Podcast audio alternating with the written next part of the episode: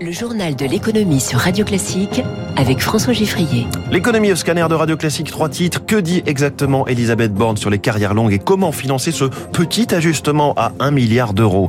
L'embargo européen sur le diesel russe depuis hier, nous verrons qu'il va continuer malgré tout à encouler du gasoil en provenance de Russie un petit peu dans les pompes françaises. Et puis le ballon espion chinois a été abattu par l'aviation des États-Unis, mais nos forces aériennes françaises auraient-elles pu faire de même? Réponse dans quelques instants. Radio classique. Trois petits jours et puis s'en vont. Ça, c'était la semaine dernière la commission des affaires sociales de l'Assemblée nationale qui devait défricher le projet de réforme des retraites. Mais de défrichage, il n'y a pas eu. Les élus ayant à peine traité 2000 amendements. Aujourd'hui, c'est dans l'hémicycle que ça commence et on ne parle plus d'un total de 7000, mais 20 000 amendements. Tout cela toujours dans un timing réduit et avec la contrainte pour le gouvernement de convaincre un maximum de députés LR, sans parler de ses propres troupes, Renaissance, Horizon et Modem. Hier, il y a eu ce qu'on appelle un bouger en politique. La première ministre Elisabeth Borne a fait un pas vers les élus de droite.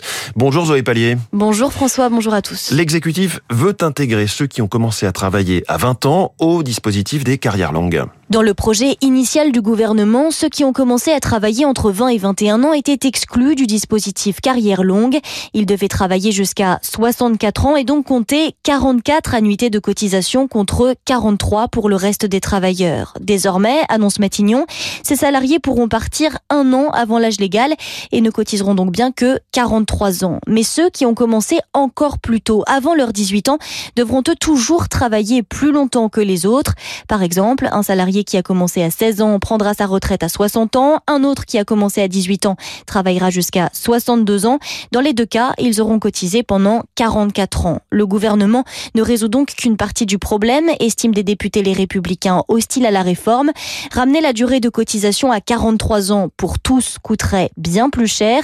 La mesure annoncée par Matignon concerne 30 000 personnes par an, alors que près de 130 000 salariés du privé prennent chaque année une retraite anticipée pour carrière longue. Oui, c'est toute la question hein, finalement, Zoé, c'est celle du financement. Entre 600 millions et 1 milliard d'euros, c'est ce que devraient coûter chaque année les départs anticipés à la retraite de ceux qui ont commencé à travailler à 20 ans. Nous devrons trouver des voies de financement, déclare sobrement la Première ministre.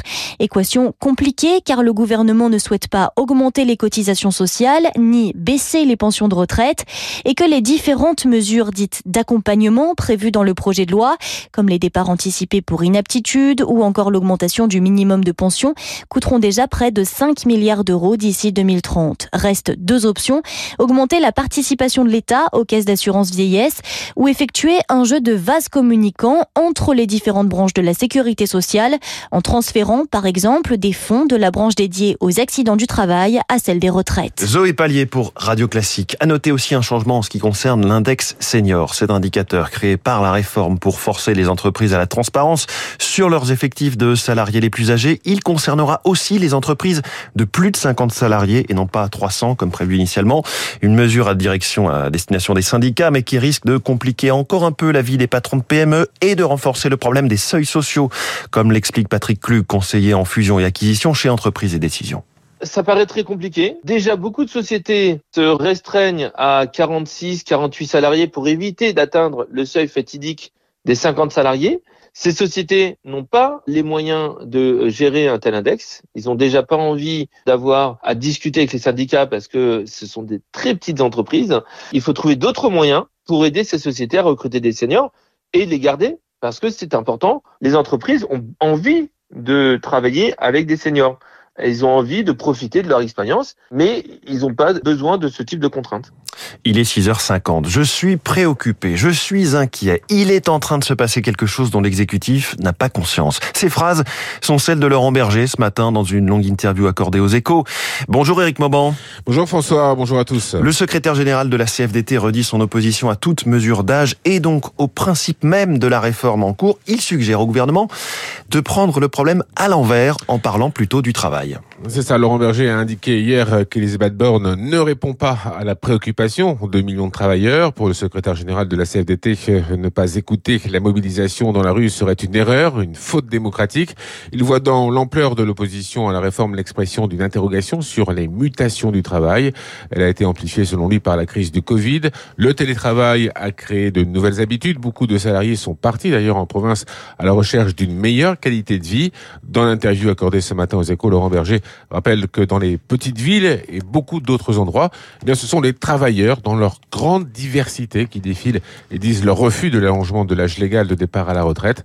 Pour le leader syndical, il s'agit de mettre ces mutations au cœur des discussions entre le gouvernement et les partenaires sociaux et d'éviter de se focaliser sur euh, l'approche purement comptable du gouvernement.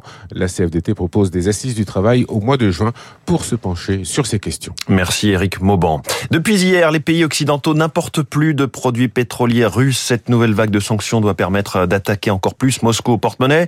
Depuis le 5 décembre, les importations de pétrole brut étaient déjà interdites vers les 27 pays de l'Union. Désormais, cela touche aussi le kérosène, le fioul et surtout le gasoil. Mais pas sûr qu'ils disparaissent complètement des réservoirs en Europe. Eric Kioch. Pour fabriquer du gazole ou du kérosène, on mélange des pétroles de provenance différentes. Une fois raffiné, difficile d'être sûr à 100% qu'aucun baril russe ne se retrouve dans nos pompes, explique l'économiste Jacques Percebois. Un baril de pétrole, il est revendu, retransporté, raffiné. C'est très difficile de savoir quelle est l'origine. Même si nous, on l'achète pas directement, indirectement, il peut nous revenir. Face aux sanctions, Moscou s'est garanti des débouchés. En un an, l'Inde a multiplié par 14 ses importations de barils russes. La Chine les a doublés. Les Émirats arabes unis ou l'Arabie saoudite, fournisseurs de l'Europe, continuent eux aussi d'en acheter. Rien n'empêche ces pays de les réinjecter sur le marché mondial, un mal pour un bien. Le pétrole russe contribue à l'équilibre du prix international. Imaginez que la production russe soit complètement arrêtée, ça ferait s'envoler les prix du pétrole sur le marché international. Les sanctions visent à frapper l'économie de guerre russe et privé du marché européen, le Kremlin est forcé de vendre à des marges plus faibles,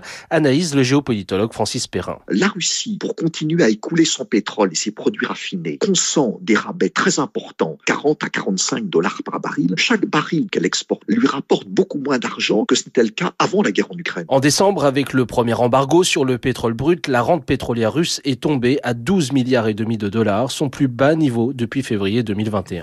La grosse baudruche a explosé, mais la polémique diplomatique n'est pas dégonflée. Le ballon espion chinois a été abattu samedi par un avion F-22 de l'armée américaine. La France dispose-t-elle des moyens pour intervenir à l'altitude dont on parle, hein, entre 20 et 100 km de haut? L'avis de Bruno Lancesseur rédacteur en chef du blog aérodéfensenews.net. Aujourd'hui, à ma connaissance, non. Le seul avion euh, qui pourrait être utilisé, c'est le Rafale. Et le plafond opérationnel du Rafale est un tout petit peu plus de 15 000 mètres. Or, le ballon chinois, par exemple, euh, se déplaçait à une altitude entre 12 et 15 kilomètres et peut-être même un peu plus haut. Alors, si ce ballon à une dizaine, une douzaine de kilomètres, oui, il pourrait être euh, abattu par un rafale, mais au-delà de 15 kilomètres, ça serait compliqué. Dans les couches basses d'altitude, les protections sont de plus en plus opérationnelles. Donc, il faut aller au-delà de ce qui est protégé aujourd'hui. Et l'au-delà, c'est au-delà de 20 kilomètres euh, d'altitude. Bruno Lancesseur sur Radio Classique. Il est 6h54. Dans quelques secondes, Sauvons la planète avec Rachel Kahn.